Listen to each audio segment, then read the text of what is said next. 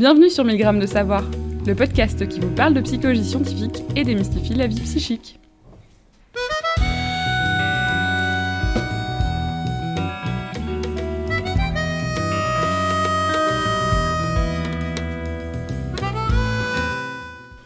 Avec l'autorisation de Léa Combette, auteur qui anime l'excellent podcast Papier Crayon, le podcast qui parle de l'éducation, nous vous présentons cette semaine-ci un entretien avec Céline Darnon qui évoque les conséquences potentielles du confinement sur la réussite scolaire des élèves. Céline Darnon est professeure de psychologie sociale à l'Université Clermont-Auvergne et s'intéresse notamment aux inégalités socio-économiques et de genre et à la façon dont elles sont légitimées et reproduites dans l'enseignement.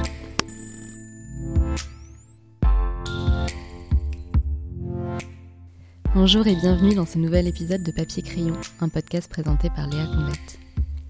La nouvelle est tombée le jeudi 12 mars. Pour lutter contre l'épidémie du Covid-19, les écoles devront être fermées pour au moins trois semaines. Depuis le 16 mars, jour de prise d'effet de cette mesure, ce sont donc 12,4 millions d'élèves français qui doivent tenter de continuer leur année scolaire à la maison. Dans cet épisode, nous nous demanderons quelles conséquences cette mesure pourrait avoir sur la scolarité des élèves et si ces conséquences seront les mêmes pour tous les élèves. Au téléphone, c'est Céline Darnon, chercheuse en psychologie sociale à l'Université de Clermont-Ferrand, qui répond aujourd'hui à ces questions. Moi, c'est Céline Darnon, je suis donc professeure de psychologie sociale à Clermont-Ferrand. Je suis au LABSCO, Laboratoire de psychologie sociale et cognitive. Il se trouve que cette année, je suis en délégation CNRS à Cardiff, euh, où je poursuis mes recherches. Donc, globalement, euh, mes recherches portent sur le système éducatif et comment euh, le, système éducatif, par son fonctionnement, contribue parfois à reproduire euh, des écarts qui peuvent exister entre les élèves de milieux favorisés et défavorisés, entre les garçons et les filles ou autres, et les processus par lesquels euh, tout ça se, se, se passe, notamment les, les, normes, les valeurs, euh, les, croyances qui sont promues dans le système éducatif et qui contribuent à cette reproduction. Et là, du coup, aujourd'hui, on, est dans une période assez particulière parce qu'on est dans, en confinement. Euh, donc, les élèves en France, en tout cas, ne peuvent plus aller à l'école. À mmh votre avis, quel peut être l'impact de ce confinement-là sur les élèves euh, qui sont privés en fait euh, de leurs écoles, que ce soit en primaire, au collège ou au lycée? Alors, euh, c'est difficile de répondre en une, en une phrase, mais euh, bon, globalement, on a beaucoup parlé des effets, des effets négatifs du confinement, notamment, on sait que ça va être compliqué pour beaucoup d'élèves de, de, ne pas bénéficier de, de l'accompagnement de leurs enseignants. On a aussi parlé pas mal dans les médias des effets potentiellement positifs hein, que peut avoir ce, confinement, et notamment euh, bon, des effets positifs sur, euh, sur l'implication parentale. Hein. Il y a des travaux qui montrent, par exemple, que plus, enfin, qu'on trouve une corrélation assez, assez élevée entre le niveau d'implication parentale, par exemple, à quel point les parents connaissent le programme, des choses comme ça, euh, et la réussite scolaire. Donc ça, c'est pour les aspects, on va dire, positifs. Malheureusement, ce dont on va parler aujourd'hui, c'est le fait que ces aspects positifs euh, ne vont pas se produire dans la même mesure, euh, enfin dans tous les milieux, et euh, il y a de fortes probabilités pour que ceux qui bénéficient de ce confinement soient les élèves qui viennent de milieux plutôt favorisés, et qu'à l'inverse, les effets négatifs seront surtout négatifs chez les élèves de milieux plus défavorisés. Et pourquoi est-ce que ces élèves qui sont issus de milieux défavorisés, ils seraient selon vous plus touchés par le confinement? Alors pourquoi? Bon, il y, a des choses qui peuvent paraître hein, évidentes, hein, mais ils sont globalement plus vulnérables. Alors pourquoi ils sont plus vulnérables? C'est vrai qu'on a beaucoup parlé de la vulnérabilité en, en termes de santé, hein, on a parlé des plus de 70 ans, etc. Euh, en fait, euh, ce que, ce que je pense, c'est qu'il y a aussi une vulnérabilité socio-économique et que là, on va rentrer dans une phase un petit peu différente de ce qu'on a fait jusqu'à présent, c'est-à-dire que là, on était dans la gestion de l'urgence on a pris les mesures qui devaient être prises, hein, euh, mais maintenant, on va devoir commencer à s'interroger sur comment agir un peu plus sur le long terme, c'est-à-dire faire en sorte que cette période de confinement, si elle doit durer, euh, comment faire en sorte que les, effets ne soient pas trop, euh, trop négatifs, notamment sur les populations les plus, plus vulnérables. Donc oui, je pense que les élèves qui sont issus de milieux défavorisés sont plus vulnérables pour différentes raisons. Alors, premièrement, il y a les conditions matérielles du confinement, hein, c'est-à-dire qu'en fait, euh, le confinement en tant que tel, c'est euh, quelque chose qui n'a pas le même sens euh, dans les différents milieux sociaux. C'est-à-dire que être confiné dans un petit appartement euh, exigu sans extérieur ou être confiné dans une maison à la campagne, c'est pas c'est pas le même confinement. Donc il y a les conditions matérielles qui sont très différentes, avec un impact important sur les sur les activités scolaires, puisque notamment il y a pas mal de recherches qui ont montré que un lien entre, par exemple, la pratique d'activité physique et le, le, développement des fonctions exécutives. Donc, on sait, par exemple, déjà que euh, les conditions matérielles de confinement ne sont pas les mêmes en fonction du milieu des élèves et que donc la probabilité pour qu'ils puissent aller se défouler dehors euh, à un moment dans la journée est plus faible chez les milieux défavorisés qui vivent souvent dans des, dans des bâtiments sans, sans extérieur. Donc il y a des choses comme ça, des conditions qui sont liées vraiment aux conditions matérielles, on va dire. Mmh. Il y a des problématiques d'accès aux ressources. Euh, alors si on, on sait maintenant grâce au site de l'INSEE notamment que maintenant euh, quasi dans toutes les familles, il y a un accès à Internet, mais en fait, ça ne signifie pas pour autant que tous les élèves ont accès à un ordinateur et encore moins à une imprimante. Alors bon, ça, ce point-là renvoie à la mouvance générale vers une utilisation massive du numérique dans l'enseignement. En fait, ce, cette période, cette crise du confinement arrive un peu dans cette, dans cette mouvance générale. C'est très à la mode de, de, de, proposer des contenus numériques aux, aux élèves. Hein. D'ailleurs, plus ils avancent dans leur scolarité, plus le, numérique devient incontournable. Mais du point de vue de la recherche, hein, il faut savoir qu'en fait, euh, la plupart des recherches euh, amènent, euh, à la, arrivent à la conclusion selon laquelle il y a beaucoup de mythes sur le numérique dans l'enseignement. Mais en fait, tous ces mythes ne sont pas vrais. Euh, et on n'apprend pas forcément mieux euh, quand on a recours au numérique que quand on, a, euh, quand on est en train de travailler sur une tâche qui peut paraître pourtant plus ennuyeuse. Hein. Il y a cette idée que parce qu'on fait du numérique, c'est plus drôle, mais en fait, c'est pas forcément vrai. C'est un des mythes, mais il y en a beaucoup.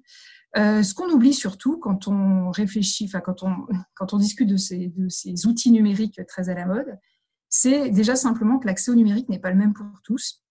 Alors par exemple, donc, bon, globalement sur les personnes résidant en France, on a, je crois, plus de 80% des, familles qui ont un accès à Internet, idem pour les ordinateurs et les tablettes.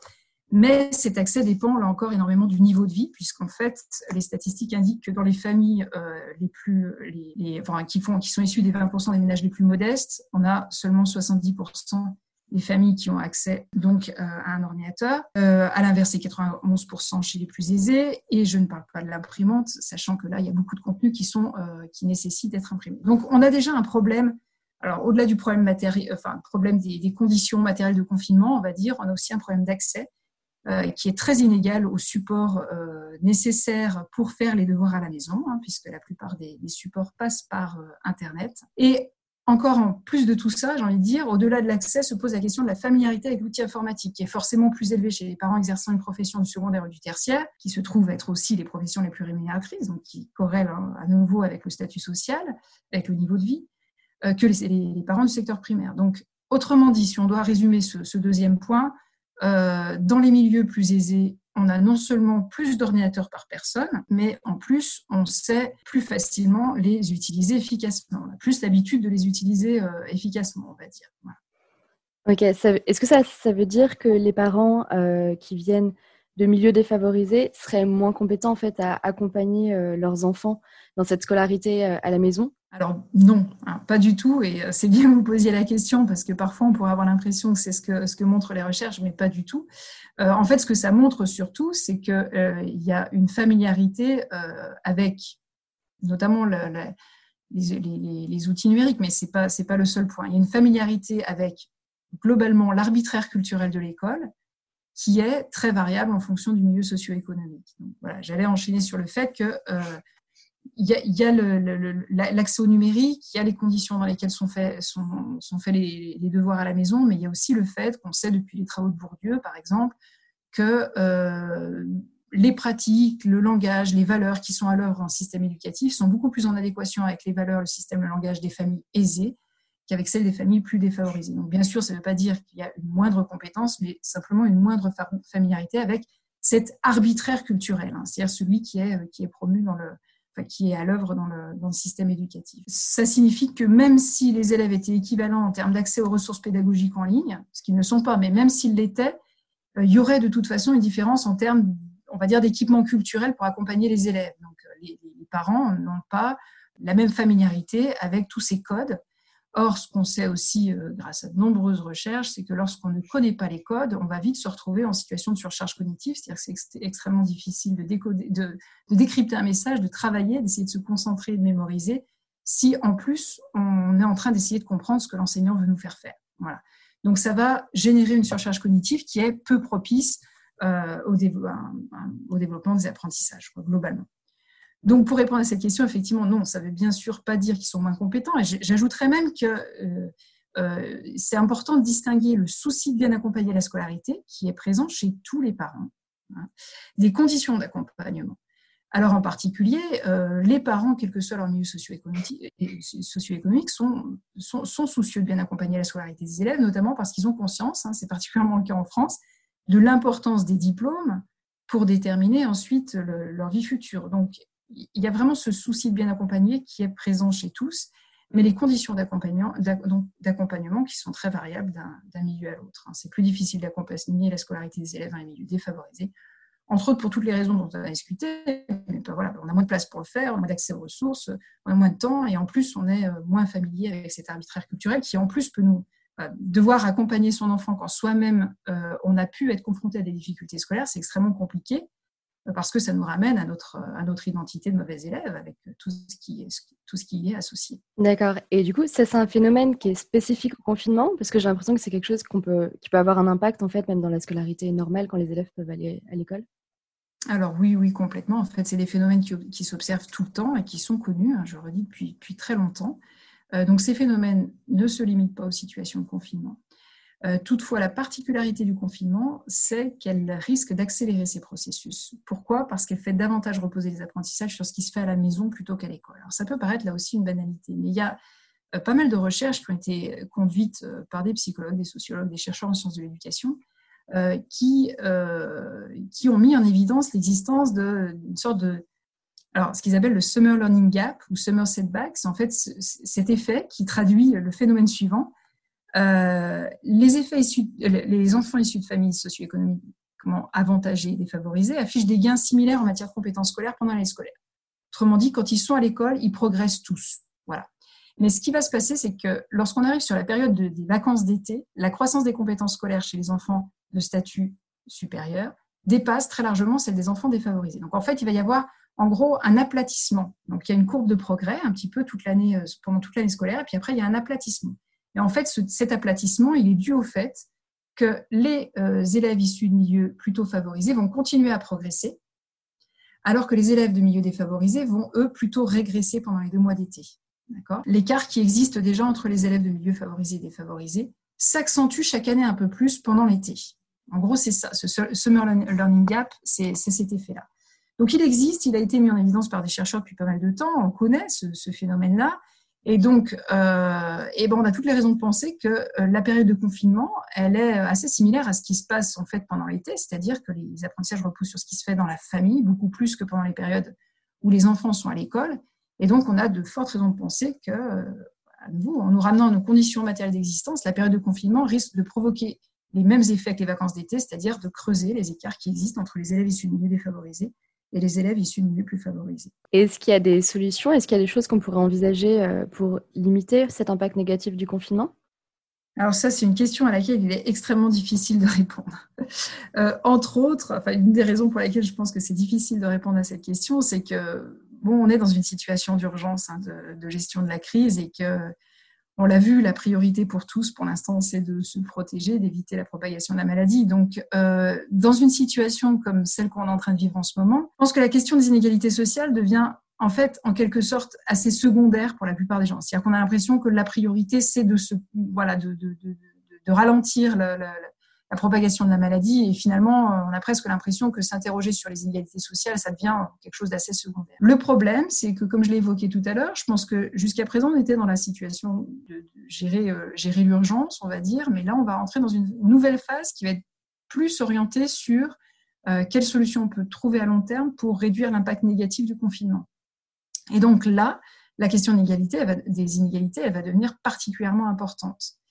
Euh, donc, c'est difficile de répondre à cette question, mais je pense qu'il y a quand même quelques éléments qui peut-être peuvent, être avancés, à voir après ce qu'on pourrait, euh, comment on pourrait les transformer en action. Mais euh, premièrement, je pense que c'est une erreur de considérer que le confinement est le même pour tous.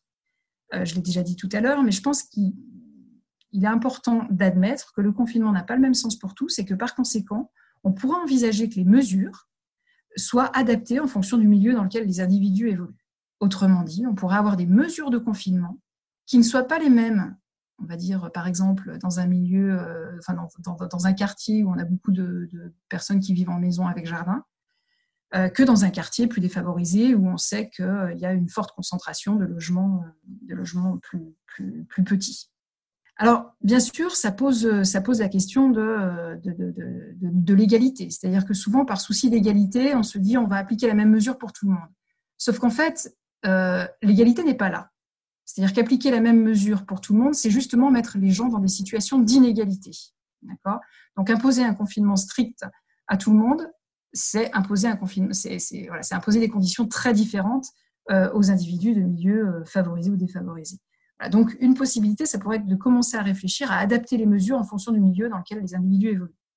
Après, bon, deuxièmement, là, c'est plus sur la question de l'accompagnement scolaire. Euh, on l'a vu, un des problèmes, c'est la familiarité avec l'arbitraire culturel qui euh, n'est pas le même en fonction des, familles, et aussi le recours au numérique hein, qui, euh, qui, pose d'importants problèmes pour, pour la question des inégalités sociales. Donc, J'aurais tendance à penser que euh, nous devons maintenant commencer à soutenir toutes les actions d'accompagnement scolaire qui ne passent pas par Internet et qui n'impliquent pas de recours systématique à l'informatique. Alors c'est très compliqué en période de confinement puisque c'est un petit peu le seul lien qu'on a avec l'extérieur. Euh, mais euh, les enseignants ont compris ça depuis bien longtemps puisque depuis le début du, du confinement, on voit des initiatives de ci, de là d'enseignants qui, par exemple, impriment les documents et vont les déposer dans des boîtes aux lettres, d'enseignants qui téléphonent à, leurs élèves hein, pour garder le lien, etc. Donc, c'est vraiment remarquable ce qu'ils mettent en place. Ils le font parce qu'ils savent effectivement que certains de leurs élèves n'ont pas accès euh, à Internet, ou en tout cas ont peut-être un accès dans la famille, avec un seul outil pour cinq personnes, etc. Et que ça va être compliqué. Donc je pense qu'il faut soutenir les actions qui ne passent pas par Internet. Et une manière de le faire, ça pourrait être aussi de peut-être jouer un peu sur la, on va dire, sur, la, sur l'élan de solidarité et de, collectif qu'on observe en ce moment. C'est-à-dire que là, on est en situation de crise et on voit, hein, c'est quelque chose d'assez remarquable, mais euh, il y a un vrai élan de solidarité. Les gens ont envie de s'entraider, etc.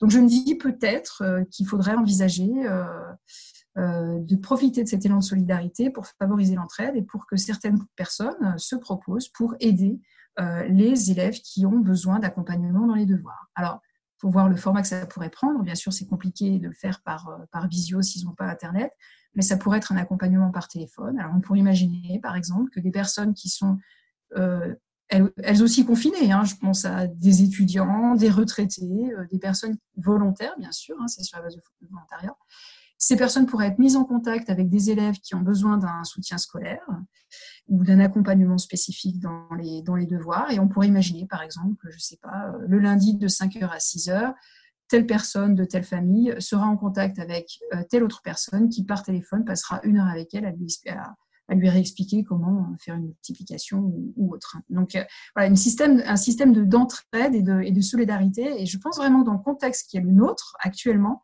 on n'aurait aucune difficulté à, trouver des bénévoles prêts à, prêts à faire ça. Voilà, donc après, bon, c'est des, des, enfin, des, des, pistes de réflexion, de, choses qui pourraient probablement être, être, euh, être envisagées pour la suite. Et puis, je pense qu'après, euh, d'une manière un peu plus générale, on va dire à plus long terme, je pense qu'il faut vraiment euh, concentrer les moyens sur les populations les plus vulnérables sachant que euh, cette vulnérabilité dont on a déjà parlé, elle est aussi susceptible de se renforcer dans les mois qui viennent, puisqu'on sait aussi que beaucoup de personnes vont perdre leur emploi et potentiellement se retrouver en situation de grande précarité. Donc il va devenir plus que urgent dans les mois qui viennent de euh, concentrer les moyens sur les populations les plus vulnérables. À ce sujet-là, je ne sais pas si... Euh, enfin, je pense que ça peut être important de rappeler qu'avant cette crise du Covid-19, la France était en grève sur la réforme des retraites, sur la loi de programmation pluriannuelle de la recherche, et j'en passe. Et que dans tous les secteurs, un point qui revenait très très régulièrement, c'était la manière dont les politiques actuelles contribuaient à entretenir et générer de la précarité. Et bon, après, c'est vrai que cette crise un peu du Covid nous a fait oublier cette, euh, euh, peut-être cette, euh, cette France qui était la France dans laquelle la crise est arrivée.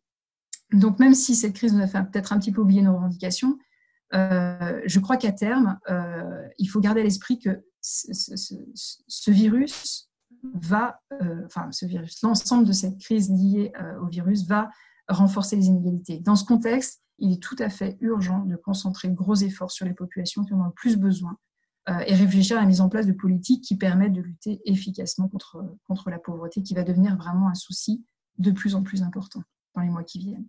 Pour terminer, si vous aviez un ouvrage à conseiller aux auditeurs sur le sujet ou alors même sur des thématiques qui ont été abordées, des phénomènes comme le summer gap ou des choses comme ça? C'est difficile de, donner une référence sur ce sujet précisément puisque la crise, on est en train de la vivre. Donc, voilà, hein, le, temps de la, recherche, c'est le temps de la recherche. Donc, on n'a pas encore décrit sur la question de, la, gestion d'une crise comme celle-ci. Hein. Euh, par contre, c'est vrai qu'il y a un ouvrage que je, que je recommande très souvent. Euh, bon, d'une part parce que c'est un ouvrage qui moi m'a a vraiment marqué, euh, m'a vraiment marqué en tant que chercheur, euh, en tant que personne. Euh, et bon, alors malheureusement, il est en anglais. C'est un ouvrage qui rapporte une théorie qui peut paraître assez ancienne en psychologie sociale, mais qui en même temps pose vraiment les fondamentaux. Et le relire nous rappelle à quel point toutes ces, toutes ces choses-là sont encore d'actualité. C'est un, ouvrage qui s'appelle Social Dominance, euh, donc de Sidanus et Prato, qui rapporte une théorie de psychologie sociale qui s'appelle la théorie de la dominance sociale. Et je trouve que c'est un ouvrage qui est très éclairant sur euh, les relations qui existent entre les groupes, euh, notamment les relations hiérarchiques et tout ce qui existe et qui a lieu dans la société, qui, in fine, a pour effet de maintenir les inégalités qui existent entre les groupes. Cet épisode de Papier Crayon touche à sa fin. Je vous dis à bientôt pour un prochain épisode et prenez soin de vous.